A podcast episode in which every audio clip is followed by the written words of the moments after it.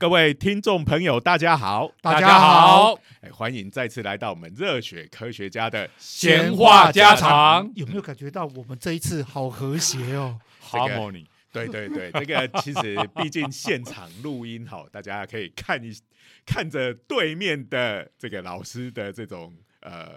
动作跟表情，最重要就是没有 online 的泪格，打 game 有泪格已经很痛苦了，录个音也有泪格，你看看，录音还不只有泪格嘞，还有整个容量的限制，下来不准录音。我们前面三周呢，哎，因为种种的原因，第一个是疫情的扩散，还有再来又刚好碰到过年哈，前面三集是呃，我们用线上的线上会议的方式来录的，好，那效果有一点。当然是比不上这种现场实况了哈，那跟各位说个抱歉，哎，今天大家战线回归了，对，那我们今天的录音的时间是二月十一号哈，那是非常多的家长感到非常开心的日子，对啊，因为现终于开学了，小朋友都回学校去，漫长的年假，对，跟这个寒假终于告一个终止，哎。所以这个呃，但是小朋友当然心里可能就蛮郁足的。那这个诶，刚收假嘛，哈，我们也不要像过去一本正经的谈科学进展。嗯，哎，我居然没有被吐槽说我们过去哪里一本正经，我们很震惊啊，我们很震惊的讨论屎尿梗呢。哎，好，那这个呃。因为在过年前哈，刚放寒假那时候，其实有有一个全国教育界的大事，大事，大事，当然就是学测嘛。哦，对，那接下来呢，就是呃，好像是二月底或三月初那时候，成绩就要出来了。嗯，然后今年又是这个一零八课纲，对不对？啊，对，所以大家都觉得毛毛的。首先，学测的考法就。变得不一样了嘛？好，然后接下来又有这些学习历程档案啊，所以评分基准也变了。对，那最重要的一个，其实在这些呃制度上的变化，或考试形式，或呃你准备备审资料的形式改变之外，其实我们回归这个大家要升学的本质，其实还是。你到底想要念什么，对不对？好，这一点这一点其实是蛮重要的。等下，我们今天要聊的是对于一般的大众，他们有小朋友的这个家长们会特别关心的主题吧？对对对对对，嘿，那所以其实就是说，呃，到底你接下来要怎么去选你的志愿？好了，我们应该你要念什么啦？先自我介绍一下来，来再讲为为什么我们有呃这个心情 要讲这个主题 啊？对，好，我是东海大学应用物理系的施启廷老师，我是中原大学物理系的许金玲许老师，我是大学念理工，但是研究所念商管的九九。这个我一定要特别强调，因为我们今天要谈当初为什么要选自己想读的东西。然后我还要起一个啾啾的底，就是啾啾还念过专科，对不对？对，我其实念过台北工专，念了一年。我也是念理工，因为工专嘛，对，念化工科，对。好，有这种资历的人特别有资格来谈谈这个人生的道路上哈，怎么样子从迷路再走到正途，是应该这样讲吗？圣诞节到了，还有迷路，哎，不是从迷路走到另外一个迷路，从一条歧途迷路走入迷宫，走入地下城。那其实比比起 JoJo 这种曲折的人生，后来还变成电影导演，对不对？好，嗯。那呃，我们跟徐老师，我们是比较是属于一直线型，走在无聊的一直线上面。其实也不无聊啊，我觉得这种一路走来始终如一，其实还蛮好的。所以其实就是说哈，当这个一零八课纲还有所谓的这个学习历程什么出来的时候，哇，大家就一片的哀嚎之声哦。嗯，可是我们今天主要要讲的就是说，哎。我到底应该选哪一个领域、哪一个方向这件事情？嗯，那这个才是真正我们呃，不管是办教育的也好，或者是从学生的观点来讲，你在规划你的人生也好，这这个才是问题的本质所在。哎，我觉得施老师讲的很对。我讲坦白，因为现在的录取名额比报考人数 要多得多了。也就是说，你今天真的想读大学，你真的有一定有学校可以念，应该是百分百分之百的对对对。只是说，你到底读大学是为了什么？我觉得这一件事情，我讲一个。蛮可怕的数字啊！根据教育部的统计，哈，我们现在一年考大学大概有十十几万人嘛，好，十三万人左右。当然，最近是每一年都在减少啊。那呃，所以四年加起来，好，比如说以呃十二三万人来讲，四年来讲，我们应该就是有大概五十万人左右的大学生，是对不对？四年嘛，对。然后呢，我们的这个教育部的统计，好，这个休学、退学、转学，每一年超过都超过十万人哇！十万人真的是一个大数字哦，所以想想十万人，然后就在学习道路上面可能会有些迷惑啊，可能要转到别的路线去，或者是呃转回正确的路线都可能很难讲，或者是像啾啾一样从迷路转到迷 另外一条迷路。好，所以这个人生的选择，我们也不是说这个休退转学。就一定不好了啊！呃，因为你一开始觉得选了之后，然后后来发现这不是你要的，就毅然而然的转换跑道，这个也没有什么不好。对，可是有的比较不好的就是你一开始根本就乱选 啊，或者是呃，你就是听谁讲，好，爸爸爸妈妈要你选这个，或者是社会上都觉得要做这个，或者我觉得更。我我的感觉更负面一点的就是，哎，完全都不是听某个人的意见，是做弱点预测，告诉你你该去读这个。哎，那弱点预测这个，我们也都是会写城市的人呐。当然，呃，城市的功力有好有坏，可是想一想，总你把你未来的人生，你要念的大学的科系。交给一个这样子电脑程式来帮你决定，这听起来好像也不是很不是很妙的方式。这个叫做大乐透威力彩用电脑选号的概念吗？对啊，你这样说起来好像我就没那么负面。很多会中奖的都是电脑选号。没有啦，因为中奖不中奖，这个电脑选号跟自己选，我们就几率来看是没有什么两样。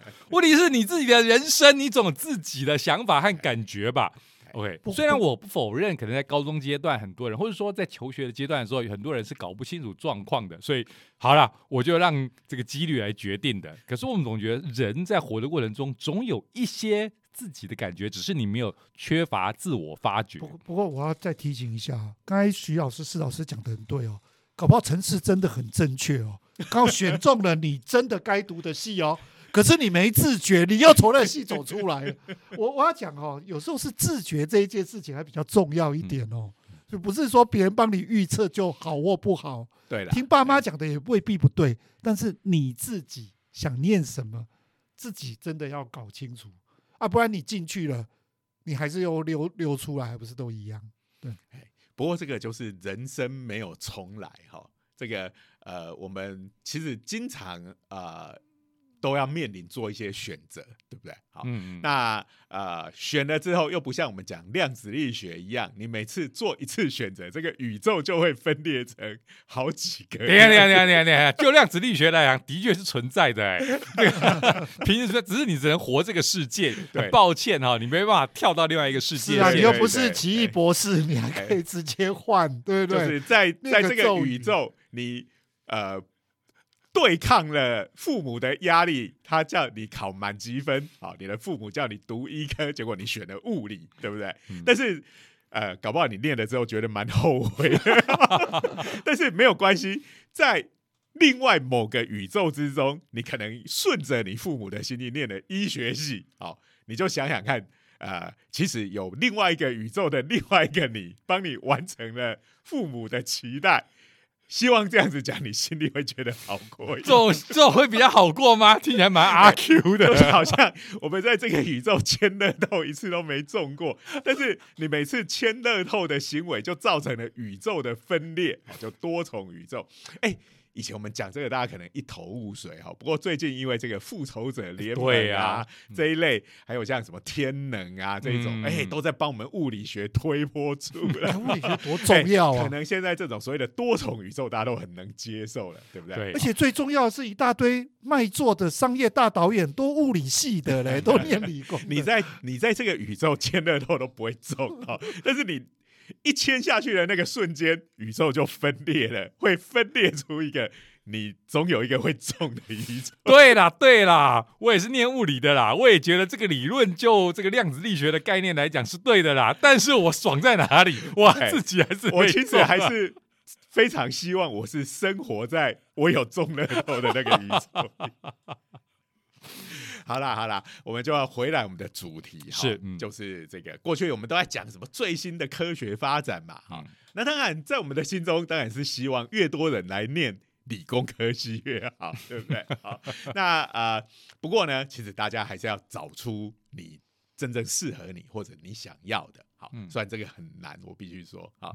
那今天我们可能就是说，因为我们刚刚讲人生不能重来嘛。好，我在这个宇宙读物理系，我在另一个宇宙可能读医学系，在另外一个宇宙我可能就是根本没有读大学。好，这个都有可能，那就会过着不同的人生。好，是那很不幸的，因为我没有办法感受到 别的宇宙的人生经验，包括那个中乐透的，所以我们只能就。我们在这个宇宙里头的经验来跟大家分享。OK，好。虽然哈，呃，接下来要讲的也许对大家不具什么参考价值，就是因为每个人有不一样的人生。嗯嗯，就来讲，哎，我跟徐老师，好，我们是当初是为什么走上物理的这一条路。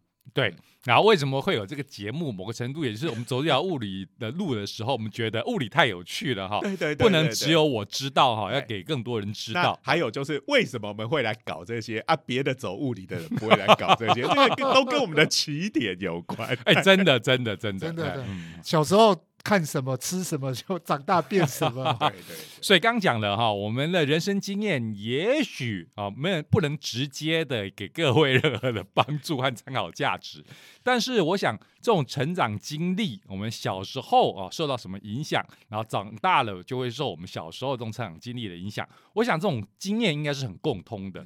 嗯，好，那这个就要从我们小学的时候说起哈。嗯，这个可能有一些。今天要讲的内容哈，如果有过去曾经听过我们演讲的朋友，好，对。他可呃可能已经听过，而且搞不好听过很多次，好，在这里就抱歉一下，哎，因为我们的人生不会因为演讲讲过了，下次就要讲不一样，除非我是从个别的别的宇宙穿越过来的，哈。或者是我在骗人哈，哎，我们的人生就是这个样子哈。这个我跟徐老师，我们两个是小学同学，对，青梅竹马。从小看什么青梅竹马，儿时玩伴呐，青梅竹马，不然谁不然谁谁要当那个青梅，谁要当那个竹马？OK，那叫竹马竹马。OK，你以为是神奇宝贝啊？竹 马竹马。两个人都抢着要当那个竹马，好了好了好了，这个九九每次就要拿这一点来吐。好，那因为有这样孽缘，那其实这个跟九九，因为我们年纪差不多嘛，是有共通的经验。在我们国小二年级的时候，嗯，那时候台湾上演了一部卡通片，嗯，叫做《科学小飞侠》，科学忍者队。对，日本叫做科学忍者队。那那时候忍者大概在台湾不叫不晓得是什么鬼东西，所以就把它翻成小飞侠。而且哈，就是那个在那个时候是所有的日本的影视节目都不能进台湾的年代。那时候台湾是不不准这个播制日本的节目。嗯，哎，所以那时候我们都以为科学小飞侠是台湾人做的。你看名字叫做铁熊大明，不是台湾人吗？对啊，他以前看那个小 叮当或者。哆啦 A 梦的漫画也以为是台湾人画的，因为那版权页上面都，哎哦，他有写藤子不二雄嘛？没有，哎，有有的有，有的没有，哎。不过小学你哪知道说什么什么作品是从哪里来？不过如果你熟悉台湾漫画史的话，应该也晓得我们台湾还真有漫画家以前去仿画过，对对对，所以真有台湾产的台哎无版权的小那个东西，不知道现在还能不能？其实还可以找到，就是台湾自己发明的仿画的，真有真有。然后以前呢，因为日本的东西不能进来嘛，哦，所以那个呃，每次到了新年的时候，这个进香哈，我们那时候叫移进，就会穿和服，对不对？对对对对，然后都会被。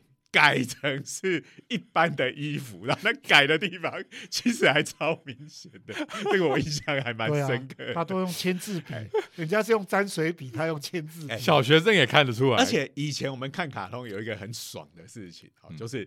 礼拜一到礼拜五每天都有，这是我们长大的时候才发现这有多爽哦。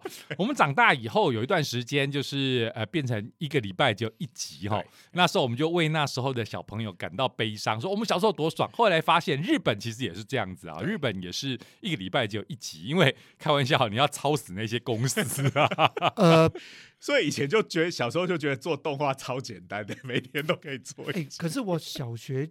我就知道那个动画跟漫画是日本来的，因为以前有那个大山书局会出图鉴。哎，大山书局的图鉴它有讲，有明讲，因为那时候就有讲说有超人力霸王，其实还有一些卡通。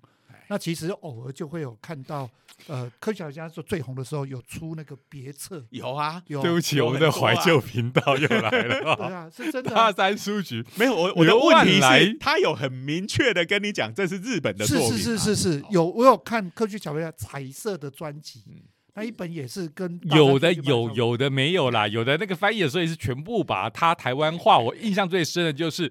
宇宙战舰大和号变成皇帝号，我长大还觉得这个真的是有够哎！那个怪医黑杰克有没有？哦，那个扉页一开始，这个医生没有人知道他是从哪里来的，也没有人知道他的过去是什么，只知道他姓秦，他来自中，他是中国人，然后是姓秦，秦博士，那叫怪医秦博士。我同意这个老师刚才讲的哈。就是有的有，但是我很小就看到的是有，而且我很早就知道我喜欢的超人神童是横山光辉画的，对，横山光辉画的，对，那个是这个都不重要啦。哎，对了，我们要讲的是这个那时候的科学小飞侠，哎，在那之前上映的卡通片，哎，比那更早的我还有印象的，就像手冢治虫的《西游记》。那个大家都喜欢喜欢那个有有，或者是哎宝马王子这一类的，好，就是感觉上是比较有教育意义的那一种。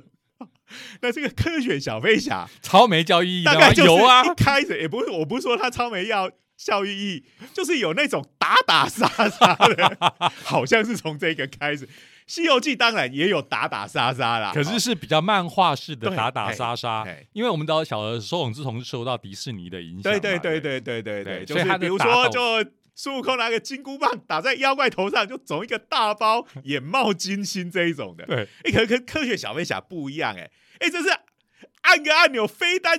射出去是可以把对方打爆的，然后有时候机器铁兽一出来，虽然没有明眼，你也觉得破坏都市的时候应该死一堆人嘛。然后有时候这个主角也有落入下风的时候，有时候会被打的头破血流的这种场景哈。也就是说，这个尺度是比较有向上提升的。好，但是他说我们虽然才小学二年级，照道理讲应该。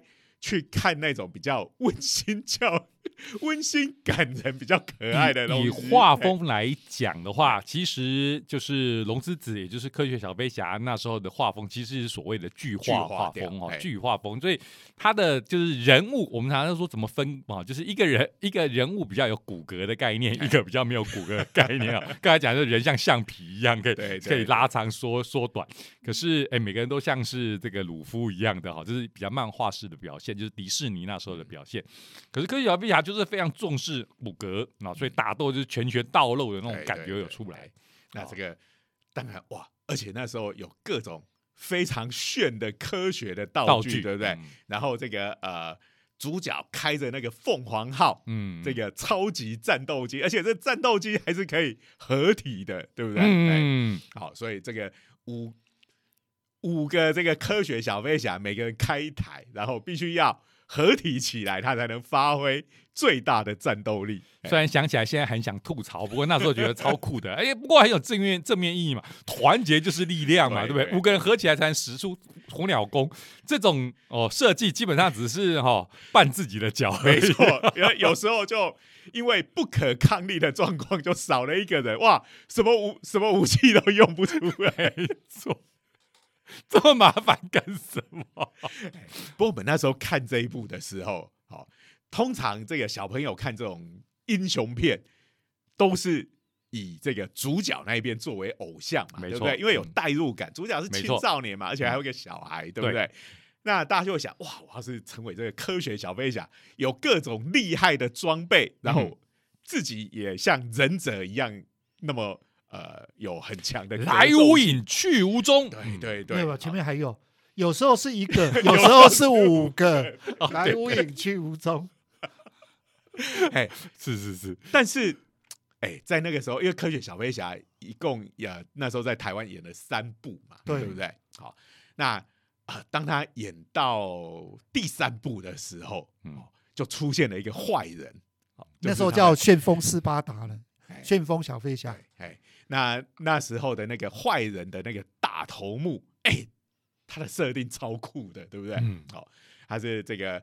穿着那种中世纪的那种长袍，住在城堡里头，看起来非常优雅。虽然脸是蓝色，脸色不好的家伙，明明是地球人。那个年代为了强调坏人嘛，对不对？一眼就要看得出来。哎，这跟国剧有点像哦，就脸谱就可以看得出来 是好人坏人。以他的画风来讲，在那样子剧化的画风来讲，他应该是属于一个美青年的角色。我以为他跟蓝色小精灵是有什么亲戚关系。好啦，反正他就是脸色不好的这个坏人，可是基本上我们还是觉得他是一个帅的家伙哈。哎呀，来来来，这个大坏人，然后他的这个哎叫做辛格莱爵士，好，所以他是这个有贵族的风范。对，然后更重要的一点就是说，哎，他是这个呃加州伯克莱大学的。物理博士哇，那时候真的是哈，很少看到这种反派的背景居然设定的这么清楚哈。说是他是什么大学出来的，而且还是啊学什么都讲得清清楚楚哈。哇，加州伯克莱大学物理博士，而且是班上的第一名毕业。长大以后制造机器铁兽，征服世界。哇靠！对啊，我们就那时候才这个突然幡然悔悟，你知道吗？什么悔悟？就是。你像科学小飞侠那个，就蹲在他的那个珊瑚礁基地里面，然后每天就等着铁兽出来，好，是属于一种被动挨打，没有了，然后到处擦屁股的这种状态。不不不不不不不，科学小飞侠平常生活是很艰困的。铁熊一开始是驾着小飞机在送包裹的，哦，那个如果是在现在这个年头，他的生意可能接不完。对啊。你看这一年来航运股是啊，然后铁熊搞不好就变成这个铁熊这个什么运通公司的大老板。然后大那个大明是专门在赛车场，他是赛车选手，职业赛车手。那剩下那三个事实上是在咖啡馆，真真是老板。对对对对，他们开咖啡店，嗯，就咖啡咖啡餐馆。对，所以他们平常你看没事不是没事干，平常为了五斗米要去赚生活费，更重要的都是未成年的少年。仔细想想。真是违反劳基法。不过你想嘛，这个从铁人二十八号这个传统就开始了。你看这个金田正太郎少年侦探哦，漫画的世界就是有这样子的职业，对不对？少年可以开车，开开开车。我们看到日本人啊，什么有神鬼附身啊，会有什么科学在后面撑腰，我们一点都不讶异了。小学生没有，那你看，你看嘛，这科学小飞侠多么辛苦，平常要努力的打工维持温饱，然后一下子这边一只铁兽就要赶快跑回去，这个呃。开着这个凤凰号去跟这些铁兽对打，有时候还被打得遍体鳞伤，然后还要接受他们的长官这个南宫博士各种无理的酷使，对不对？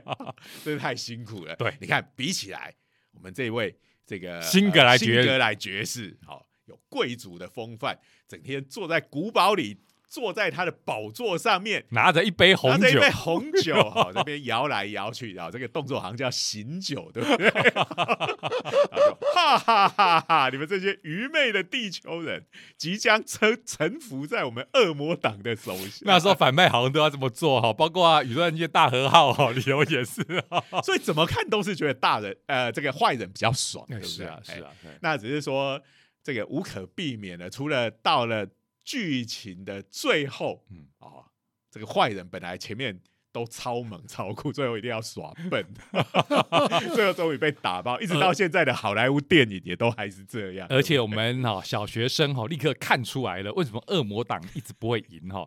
你干嘛每一次每一集就出一只来被科学小家打爆？每次科学小飞侠都是竭尽全力才好不容易把这一只给打爆，那你就哦。不要那么早出动嘛！你就你看，唱凤凰号就被打得破破烂烂，对不对？对对对。哦，然后就回家修理啊，修理刚好经过一个礼拜修好了，这个 坏人再派下一只接受了，你就 你就忍着一下哦，就多存几只一起出动不行吗？是，我跟你讲，他们还笨，不是笨在这里，他们想想，科学家还五个，五个打我一个，我还每个礼拜照轮流来，这么讲道义。对，我看还有更笨的。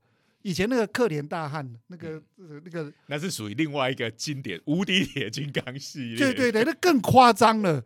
他们呢，在坏蛋那一边是每一周要派一支出去呢，自己内部先打一架，打打打赢的股的概念，打赢的那一个才派最强的那个出去。那为什么不是应该最强的那一只带领其他比他弱的，他一拥而上，把这个克连大汉围殴一顿嘛？所以从小看我们看这些科科小侠这种呃这种骗子哦，发现正派的人物里面的正方都很卑鄙耶。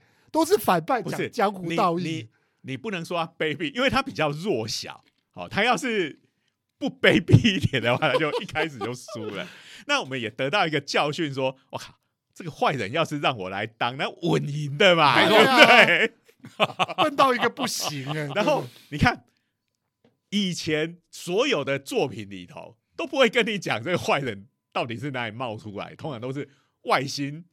呃，从外星球跑来来路不明的家伙，你要成为那样的坏人，是不是很难？对不对？好，因为我们就是一个普通的，我就是地球人。那一直到这个辛格莱爵士的出现，哎呀，他很指引了你人生的一个很明确的方向。我只要念到物理博士，哎，就可以了。制造机器铁兽，征服世界，多爽啊！这不是开玩笑的。我跟徐老师就因为这个原因念的物理系哈。呃，应该也不是说就这样念的物理系，不会那么快，物理产生了憧憬。是是是。那我再来讲一下我的部分。是是。那差不多，我国中的时候，哎，那时候突然引进了一批的这种这个呃科普书。嗯。好，那时候我还记得是叫做自然科学出版社。嗯。它就是呃，它的 logo 是两本很厚的书。一本上面写自然，一本上面写科学，这个我记得。对，那个是大家对科普书比较呃比较，好像社会上都知道，应该是天下那一个系列。好，但这是在那之前，我国中的时候，那那时候看了一本讲相对论的书。好，然后相对论，好，这个就要跟大家，大家都觉得相对论超难的，对不对？好，不过相对论有分成两个部分，一个是狭义相对论，一个是广义相对论。是的，哎，其实狭义相对论。那时候我一个国中生一看，哎，居然把它看懂了，真的。当然那个懂可能是假懂啦，因为是会有一种有看懂的感觉，是因为相对论只狭义相对论只用到毕氏定理，应该是说，他的感觉就是他出发点哦，只要接受光速是恒定的，然后用到国中数学，你就会得出超酷的结果。哎，时间会随着你的。不同人的时间是不一样的，这个就对于这个科幻，跟很多我们看过的科幻作品就产生了连结嘛。嗯，我们想，哇，电影里面讲的那个东西，哎，我好像可以去了解它。虽然是假，我说是假懂，就是说所谓的光速的恒定这件事情，并不是那么容易。可以理解跟接受的，可是其实他还蛮反直觉，对，他还蛮反直觉的。可是，在讨论的过程中，你可以感觉到那个美感。我从这个出发点，你就可以得到一个超炫的。你只要接受前面的，后面就是必然的。所以，其实我真的，我我们刚刚讲科学小飞侠是说，哎，我们对物理有一种错误的兴趣，怎么说？误解，因为误解它能够征服世界，所以产生这个兴趣。嗯嗯，但是到了就是我国中的时候，看了一堆那种书之后，嗯，但是你为什么会去看那些书？当然就是从国小那边过来的兴趣嘛。其实我真的也是承认哦，虽然因为国中的时候我们是念不同的国中，我跟施老师是念不同的国中，可是我的经历也非常类似，就是首先觉得物理超酷的。然后看了书以后就觉得哇，相对论超酷的。所以你也看了那个相对论那个时 候，看了应该是不同的书哎，，可能是不同本的。对。可是哎，相对论这个东西，就算是在不同的书上面，也都还是很酷啦。对啊，对啊。那我们要讲的就是说，如果不是我们从小就对于物理或科学产生这样子的兴趣，到我国中的时候，即使你把那本书推到我面前，我看我靠，这什么物理什么相对论，一定很无聊，就根本不会把它打开来看的。好，所以这个是一步一步这样来。那在那个时候，就是我很明确的决定，我以后要念物理。其实是在那个时候，其实差不多我也是、哎，我差不多国中的时候就觉得我我未来的希望就是要念物理，当然觉得 我没有，我其实我很，我们应该说，我们也蛮快就知道这个动漫画这是一种创作嘛，对啦，不对？不可能制造机器野兽来征服世界的。可是呢，认为物理很酷这件事情是深植心中的。然后呢，的确在国中的时候接触到真正的物理，也真的就是增强了我们的概念，就是物理真是超酷的哈、哦。如果你当个科学家，可以做好多神奇的实验哦，得到很多神奇的结果。哎，不过我那个时候对于国中课本里面的物理，我还是觉得蛮无聊的。就是、要不是那时候有看了这些课外书，对，所以他讲看起来真的是酷多了。嗯。哎，但是呃，后来我们当然知道，你没有经过前面那些很看起来比较无聊哈，因为国中物理都是从我们日常生活的现象开始的嘛，就没有什么很很炫的东西。好，但是因为我们从小一直到中学，哦，一路接触这个，比如说我们每次讲科学小飞侠完了之后，当然一系列的日本的卡通片都、嗯这一类的作品一直都没断。嗯嗯，然后后来零零七的电影，对不对？是是是连着两部嘛，海底城、太空太空城哇，这个都是有科幻要素在里面的。没错没哎错，嗯。多然后对于我们那种那时候大概五六年级那个时候，嗯哎，又有零零七这种又稍微有一点色色的东西，我靠，这真是对我们吸引力超大。不过这边我要插一下话，因为刚才施老师讲到说，这种国中课本你就觉得蛮无聊的，我都谈一些日日常生活的现象。其实我觉得这是大人在编课本的时候常有的迷思。他觉得哈，你这个要让这个学生觉得这些学问是很有用的，所以呢，他们在编课本的时候常说：“哦，你这个学问的内容要跟你的日常生活中做结合，要能呼应你生活中可以看到的现象。”所以它里头的课本里有举了很多例子，都是日常生活中有的。可是如果就我一个哈小朋友的经验，尤其那个年纪就是中二，所谓的 中二、超中二的哈哎，国中二年级，就我一个中二的学生而言。你讲这些日常生活，这是超无聊的。我平时日常生活，然后呼应到这些学问，而且学问有什么好玩的？在那个年代，当然，大就是这种整个教育界还是相对比较保守嘛，大家还是要保持一种道貌岸然的形象。好，所以我还是希望你给我一些超酷、超炫的东西，超级中二的、有科幻想象的东西，带起我对科学的兴趣，我还比较开心。刚刚讲的就是像我跟徐老师这种，我们就是因为小的时候一切一接触到一个，然后就让你超喜欢的东西，然后在这个整个求学的过程之之中，又这个呃这样子的感觉又一再的被加强，而且也在之中得到乐趣。好，虽然说呃想要。看了科学小飞侠，想要因此想要征服世界。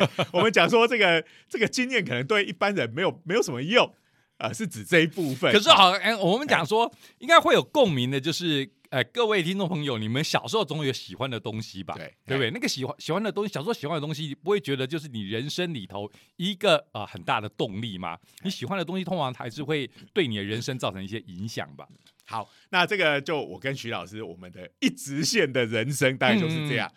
差不多中学那时候就定下来，然后就一路念到博士，然后也进了这一行。对，哎，或者那都或者跳太快了哈，所以我们应该是说，到了高中就更加确定，其实我们的专长也的确天性都蛮适合念这个的。我们数学也算的不错啦，解决这些物理问题都不错，所以就是这样的一直加强的哈。哎好，那现在就要来看一下这个曲线路线的啾啾，来来来，对，我一直觉得我跟你们很像，可是又有哪里怪怪的？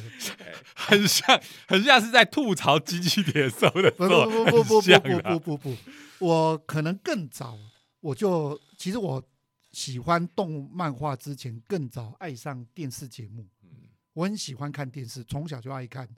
在看呃，你刚才讲的那一些日本动画之前，我是在看《彩色世界》哦，我那时候迪士尼的也是迪士尼，迪士尼的。然后迪士尼它是这样，它是很多人演，那中间才会穿插一小段的，大概只有一两分钟、几分钟的这个米老鼠的动画。所以那时候我对电视这一件事很着迷。我还记得那时候我从小小学大概呃那时候还没读书，我。因为我们家是那一种很奇妙的房子，跟我爸爸的哥哥就大伯是住在一块，中间就隔一道门。然后在我们小时候那个年代，这也不算有多对对，有有一点像四合院。对对。然后那两两边那一人住一半，然后呢中间隔一道门，结果他们家买了电视，我就整天。待在他们那边看电视，是整天看哦。我相信电视就是魔法的盒子，我小时候也是这种感觉。跟现在小孩子都在划手机是一样。对对对对，我那时候 超爱看电视，然后那时候大伯想换更大台的电视，结果说要要要把那一家那一台卖给我们，便宜卖给我们。结果因为有别人出更好的价格，就卖给别人。我为了这件哭了一个多礼拜，这是 这是真的。然后后来我们家自己买电视，我真的就锁在电视机前面。那我我要讲是说，其实我小时候对影视这一件事情就产生兴趣，然后我小学的时候，我其实热爱数学高过于科学，我不知道为什么，我很喜欢数学这个东西。就是我们现在不是有那种梗图常常讲，他说数学不会背叛你，不会就是不会，就是不会，对对。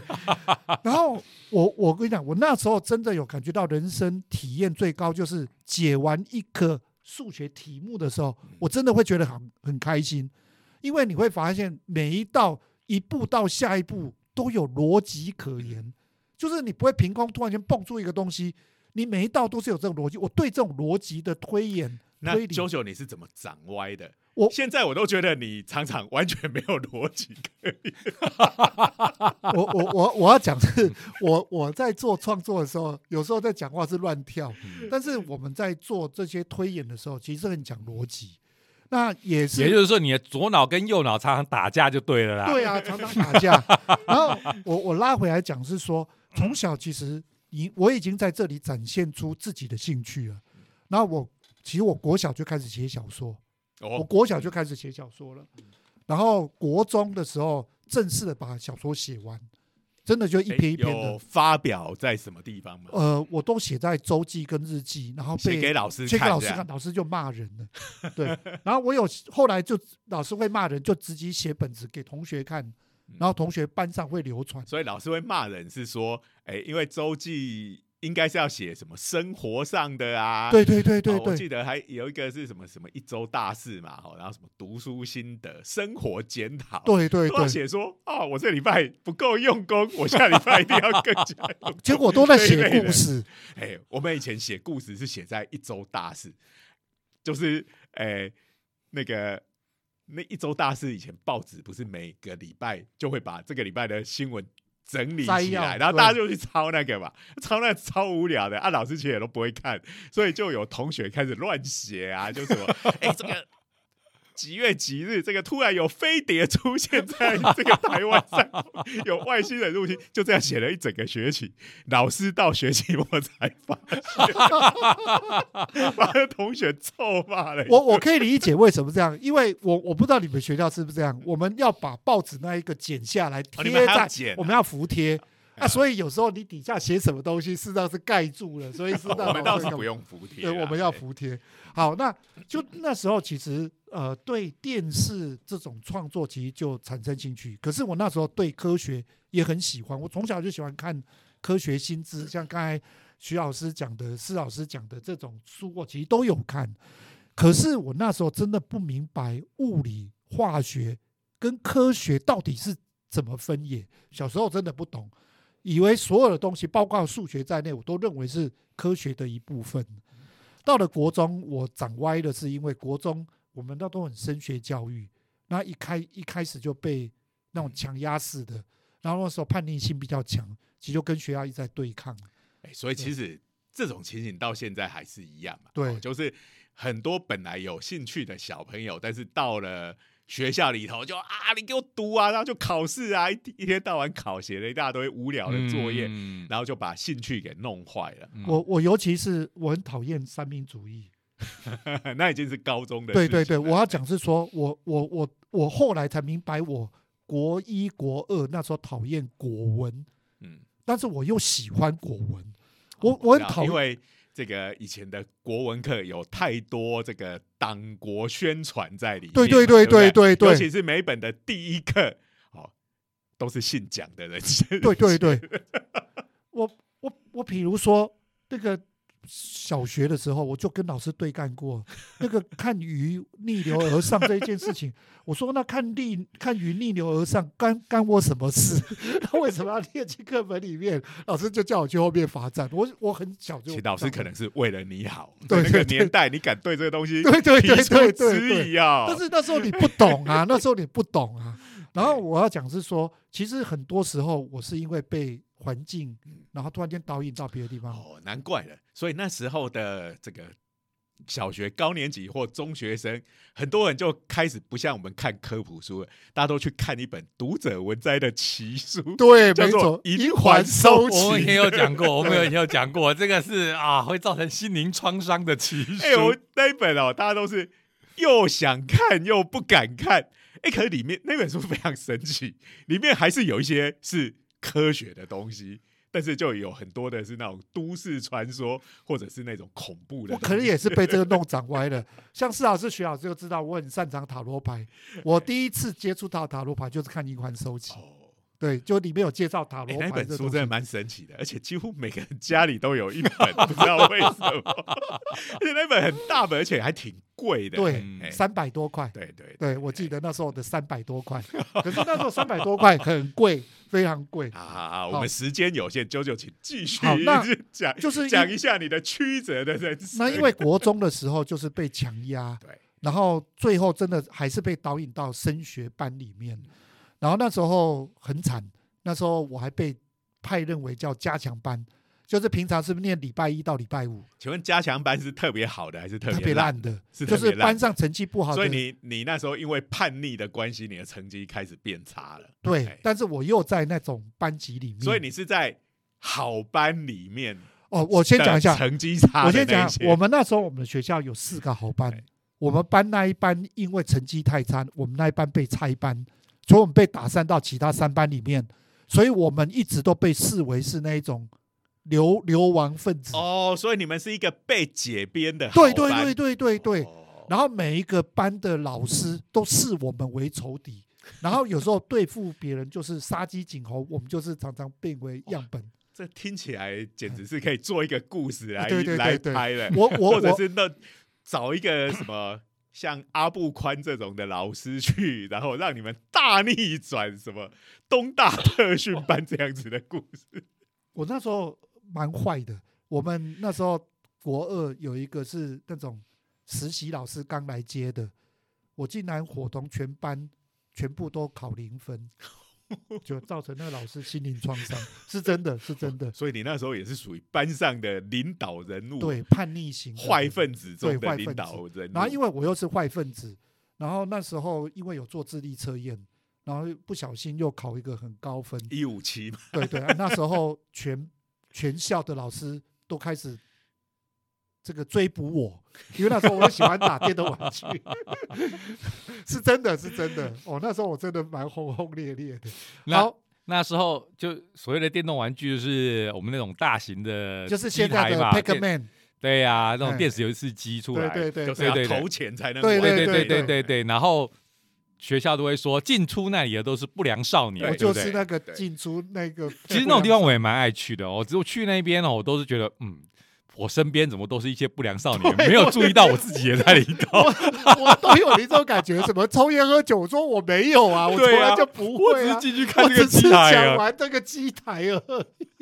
而且有时候我没有钱，我只是去看人玩我就。看人啦、而且我看别人玩是有公式，那个 Pac-Man 是有公式，后来自己都可以导演我出 p e g 公 Man 式就是那个小精灵，小精灵对黄色大嘴巴我那个。我我我有我有这种心心情哈，后来发现不只是我，我后来问我太太，我太太说她也是去那个机台里我，觉得对啊以后都是不良少年，哎可是她就是想就看那个机台。近年假，这个不是礼拜一，呃，已经已经开始上班了吗？好，但是这个像我们在学校里头就还在放假嘛，好，所以就跑去台南玩了一趟，然后发现人还是一样多，然后我就想。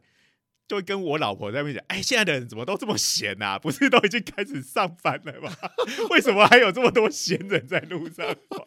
现在就同样的道理，就是有嘴说别人，没嘴说自你己。就是其中一个。原来其实我也是闲人的其中一个。好，舅舅赶快好赶快。来来来，好拉回来。那总之呢嗯，那时候就考，可是我北联没考好，因为有点怯场。啊，那时候就是联考对对对，那时候我们联考大概有呃国中升高中有四种，就是高中、五专、高职跟师专。对哎，好，那北联就是台北市联招哎，然后那时候我是考高中的考高中普通高中，但是没有考好。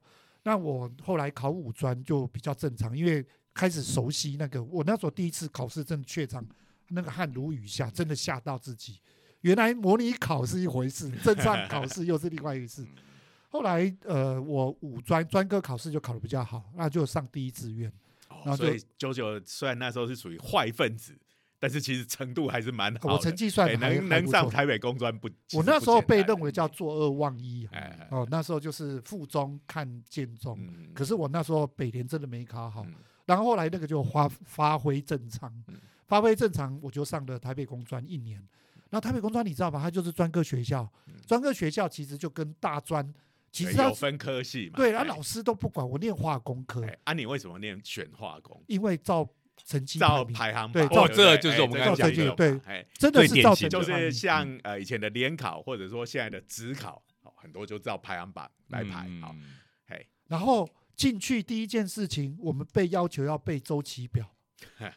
你知道化工科进去第一定要的啦。可是我那时候一直觉得说，哎，科学这东西不是都靠理解，为什么要背呢？所以你要排斥那这个，都是排斥的东西。然后那时候又没人管，我就封上了看电影。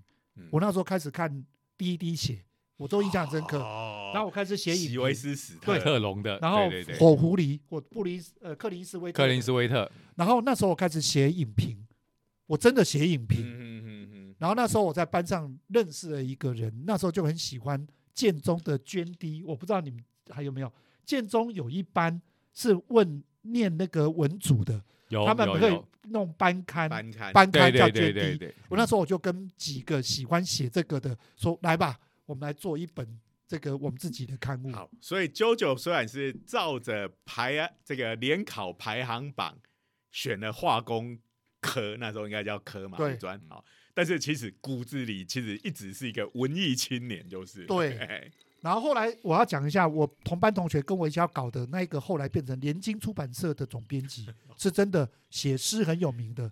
我在这里就孤影其名哦，对啊，因为有一次我们在丁金鼎奖的时候，两个碰到了，就是毕业之后久违的碰面啊，不是结毕业，因为我一年就毕业了，我没有跟他们毕业，对，那一年就被退学了，而且我那时候以为我会被连续二一，结果不是，我一下学就三二，一下学期竟然三二 了，哎，好，那时候我全班都想帮所以是，因为你的心思都在你的那些文艺创作上面，我不知道为什么要念，书没有，我那时候不知道哦为什么要找不念书，到这个念书的理由，真的真的，我那时候不知道为什么要念书，我我不骗你，我人生第一次作弊，就是班上同学觉得我可能会过不了，哎。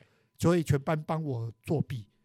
你知道怎么作弊呢？因为那时候我们可以带计算机进去那个考场考微积分，然后我们微积分是这样子，他会考选择题、填充题、再计算题，计算题大概都三十分，结果呢，我只要前面答对就有七十分，我微积分应该就可以过。结果呢，我们同学就是先做好答，把那个答案存在计算机里面，我只要叫出记忆的部分就可以叫出答案。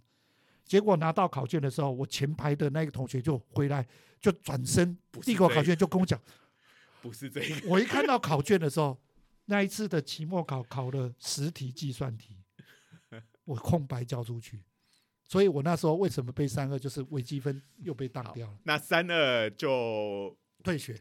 就退学嘛，然后后来就是拜托人去念一般的私立高中，哦，就随便找个私立高中可以进得去就就去。然后那时候我开始知道读书是为了自己，嗯，我那时候开始知道，然后那时候我就开始想说我喜欢什么，我就想说啊，我喜欢科学，我就念理工科，嗯，对，是这样子。可是念的理工科，我念的是材料工程，嗯，就在我大四的时候做专题报告的时候，发现。我竟然每天都要对着这实验室的东西，我觉得好可怕。没有接触到人，那你大学你等于就是跑去重重新念高中，那就跟大家一样考大学联考嘛，哈。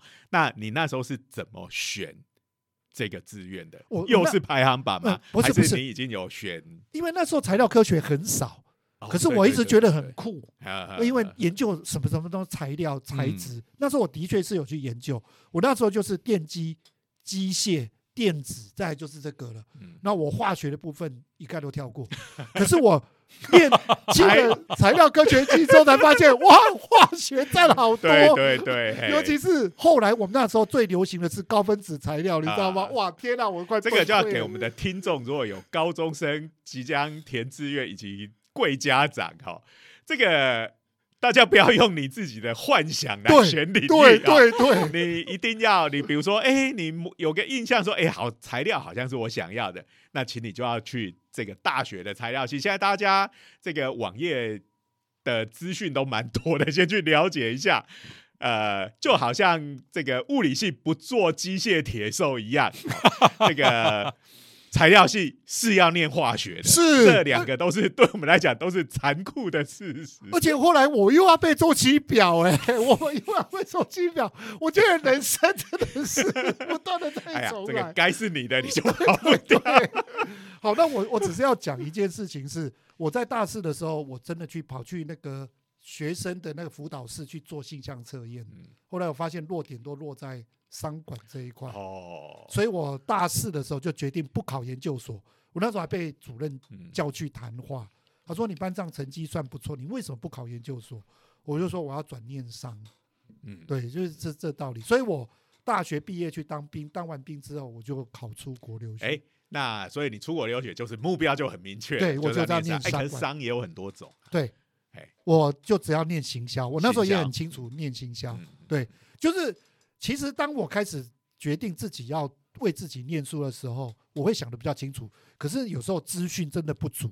像我刚才讲材料科学，我都不知道哇，化学占这么多。那个年代没还没有所谓的网际网络。对呀，哦，真的很。我们现在多方便啊，上网查就好。那个年代哪有啊？现在还有什么大学博览会？我们那时候也没这个东西呀。对对啊，那时候真的不知道它是干嘛的，就发现哇，化学占那么多。好，所以我们就知道哈，这个资讯不对称哈，就造成哦 绕远路。这个哎，这是难免的。所以，我们这个时代既然有那么多资讯，其实应该是说，现在时代遇到的难关搞不好。不一样，就是现在是资讯过多，资讯的洪水让你无所适从。对，所以这个 JoJo 在我看起来，你其实，在作为比如说以创作这个事业上，其实你跟我们走物理一样，你是一直线。对。但是你的求学的过程就是属于比较曲折的那一种。哎，但是你走这样子曲折的路线，你你现在的感觉是怎么样？你等于是绕了很多路。我我真的很谢谢我小时候对科学有兴趣。然后我也很庆幸，我念了理工科再去念商管，因为我会发现我在商管这个领域里面，我比一般念商管的人更注重逻辑推演。哎，所以搞不好以现在这种科技的年代来讲，念商管的人，我一直都觉得要懂一些，要懂哦，要懂哦。然后我要特别再强调一件事情，在美国，其他鼓励你以前是念理工科，再来念商管。因为他们认为这样子才符合现在未来的趋势，因为现在有太多太多的商管都跟科技脱离不了关系。嗯嗯，对，好，好啦，那今天我们就看了这个我跟徐老师一直线的人生，我也一直线这个。呃，你你那个也不只是一直线，你等于是有双线的人生，其中一条是直线，一条是曲线。不过我要讲一件，我小时候如果告诉人家说我要当漫画家，我要当动画师，我要拍电影，一定被家里打死。那那是当然。那这个就是讲说，现在比较不会像我们以前那样子的，现在真的行行出状元，真的要把握自己，要弄清楚自己真的想要什么。所以我们时间也差不多了啦，我们分享了这种不同的人生哈。那其实也不是说哦，我们的做法就一定是对的，那只是给各位做一个参考啊。有人是这样子来做一些决定，好，那啊，到底各位等你面临这个选择的时候，我每次都讲这个要上大学的这一关哈。大概就是你的人生中第一次面对的一个很重大的决定。对，在过去比较是属于都在铺好的轨道上。对对对。那高中的话，其实大家都就是看你会考考几分，就决定你去哪里，而且那时候也还没有什么领域的差别。好，那所以这个呃，就希望大家呃，好好的审视你自己的内心。好，那看你到底想要什么。那如果你要走。这个呃弱点预测或排行，其实也不见得就一定是坏事哈，因为你走的这个路径上的每一步。其实都会成为你人生的养分啦。嗯，哎呦，我们有时候也会蛮心灵鸡汤的。不愧是当过系主任的人哦，这个发言就感觉上就是在这种招生。没有啊，我也没有说大家来念物理系啊，哪有大家来念的？不过真的是不错，我觉得念科学、念物理真的是不错。到现在对这些科学新知还是非常有兴趣的。对对对对对，嘿，好。那呃，就分享到这边嘛。对，那这个我们还是要感谢一下科技部的科普活动计划的支持啊。那也欢迎大家去订阅我们的 YouTube 频道，好，热血科学家的长话短说啊。好，那呃，今天我们的节目就到这边，我们下周见。好，拜拜，拜拜。